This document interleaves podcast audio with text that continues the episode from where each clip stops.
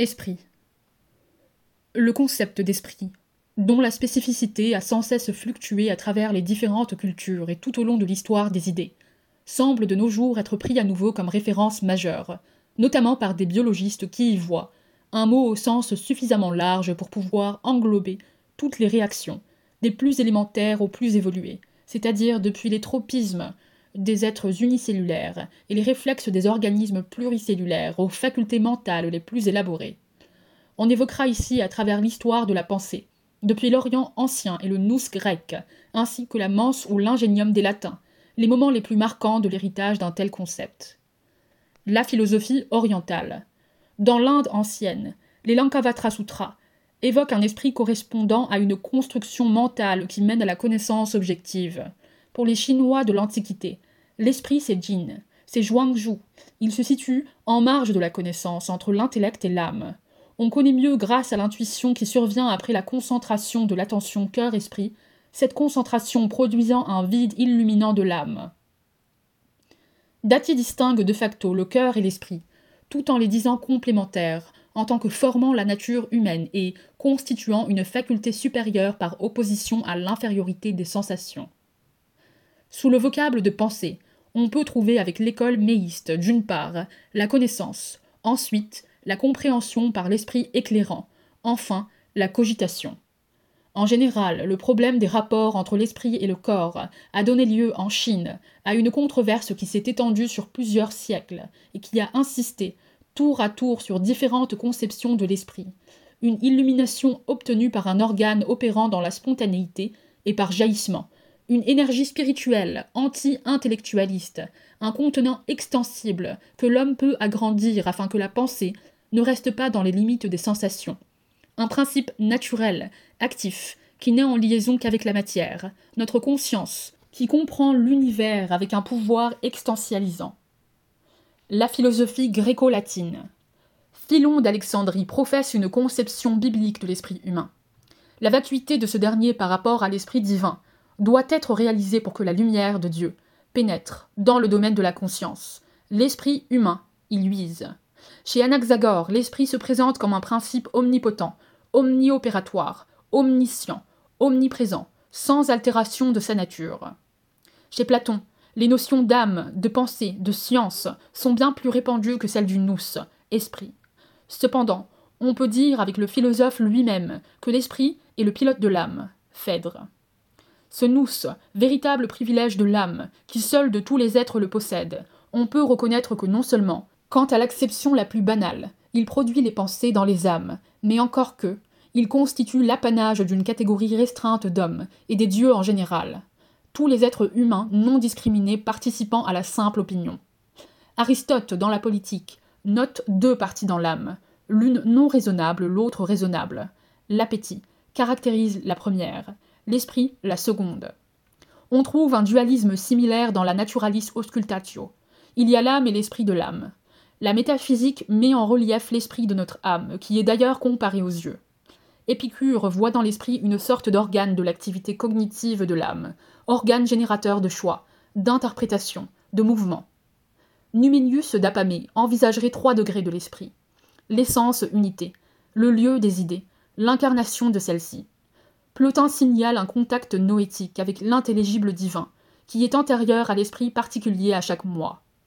Dans la philosophie grecque chrétienne, en général, l'âme prédomine, éclairée par l'esprit.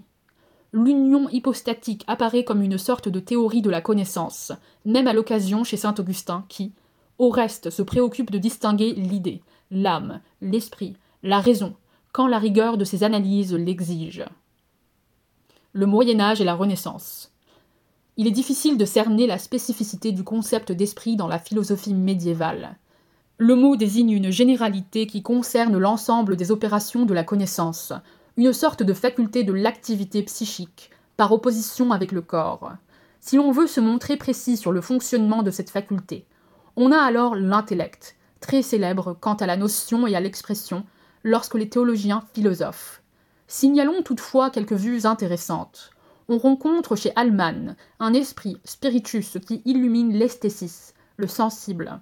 Guillaume de Conches met l'accent sur la valeur physico-métaphysique de l'esprit qui, regardé avec le corps, comme un des deux éléments du vivant, ce dernier étant issu de la sagesse unificatrice. Pour Alain de Lille, il est question d'un spiritus physicus qui est bien corporel et mobile entre le corps et l'humain. David de Dinan considère trois principes. Dieu, principe des substances spirituelles. Nous, entendement. Il est matière, principe des corps. Le nous, c'est le principe des âmes, ce qui n'empêche pas une conception moniste avec l'affirmation d'une identité de matière entre les trois principes. Saint Thomas, qui utilise souvent le terme d'intellect, voit néanmoins dans l'esprit une partie de la puissance opératoire de l'âme, un organe du raisonnement et de l'évidence. Il y a même le cas échéant, distinction entre intellect, intellectus et l'esprit, mens. Le second, désignant l'organe qui conçoit, le premier la faculté de concevoir, voir son lieu dans le seul domaine de la logique. Pierre Auriol songe à un esprit qui est un milieu psychique instrumentant par l'intellect, ou simplement une capacité d'intellection. Nicolas de QS a composé un de Monte. Cardan a envisagé une mens qui est créatrice ou interprétatrice. On rencontre une façon de métapsychologie dans les travaux de Charles de Beauvel. L'esprit serait une force, conactus, connaissante de par la précision de ses opérations issues de Dieu. Guillaume Postel, différenciant l'esprit et l'âme, fait de la mente une notion capitale. Il lui attribue une primauté d'origine divine. L'âge classique. Descartes et ses disciples n'attachent pas grande importance à une discrimination de l'âme et de l'esprit. Il ne s'agit là que d'une façon de parler. Le second terme est néanmoins privilégié par la Forge, dont l'ouvrage porte ce titre suggestif traiter de l'esprit de l'homme, de ses facultés et fonctions, et de son union avec le corps. On trouve ici une intéressante étude du fonctionnement du cerveau, qui, pourtant, n'est nullement assimilable à l'esprit et qui demeure le simple organe corporel de celui-ci. Régis distingue un esprit appelé âme d'un autre qui est proprement esprit, et constitue une substance séparable du corps. Hobbes énonce une conception matérialisante et empiriste, l'esprit apparaissant comme un corps subtil étendu, pourvu de la faculté de concevoir et de mouvoir. Les fonctions du dit esprit, dans Spinoza, consistent à percevoir 1. son propre corps, 2. les corps, 3. l'essence de Dieu par voie de conséquence.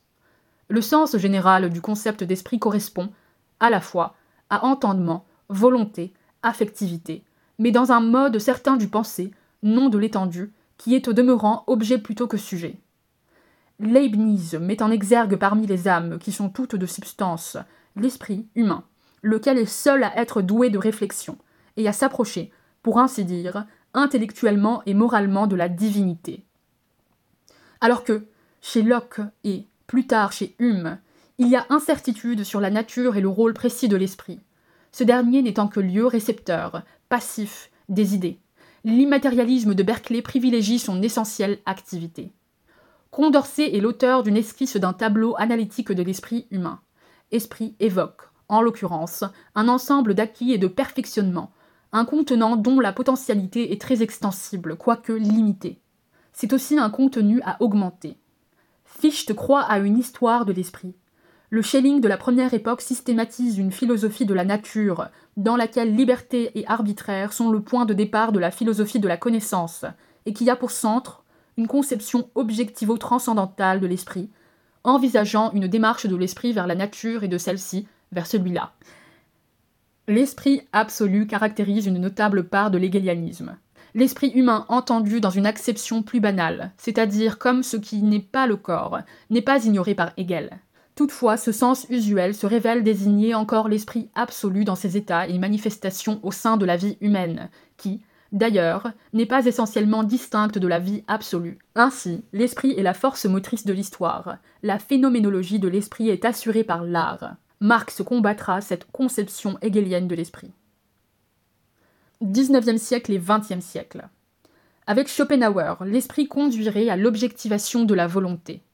Auguste Comte préfère le cerveau. Pour Scheller, la pleine valeur de l'esprit naît et ne progresse qu'avec l'expérience, avec réciprocité.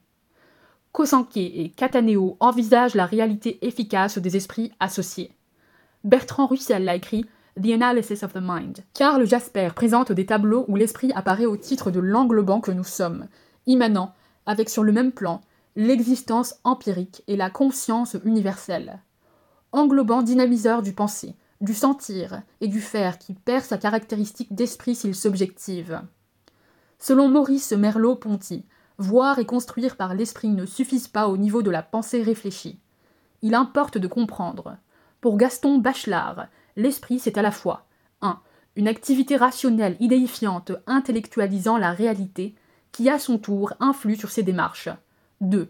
Un contenu psychique. Signalons comme étant à part une conception de l'esprit qui se recommande du behaviorisme linguistique, avec G. Ryle, et notons dans le contexte existentialiste que chez Sartre, l'existence récupérera, pour la matière, toutes les ressources morales et affectives de l'esprit. En gros, depuis deux siècles, la référence à la notion d'esprit ou son étude se sont imposées avec une notable diversité des points de vue. Il y eut des traditionnalismes. Cournot, en pédagogue, distinguait l'esprit et la raison. Le premier étant une faculté intellective qui est essentiellement active, mais qui a besoin de normes rationnelles. On peut évoquer aussi les idéalismes et les démarches positivistes ou marxistes.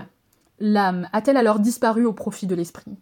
Bergson a montré qu'il n'en est rien, et un problème demeure qui a trait au rapport entre l'âme, la pensée, l'esprit et la matière. Article écrit par Pierre Claire, docteur en lettres.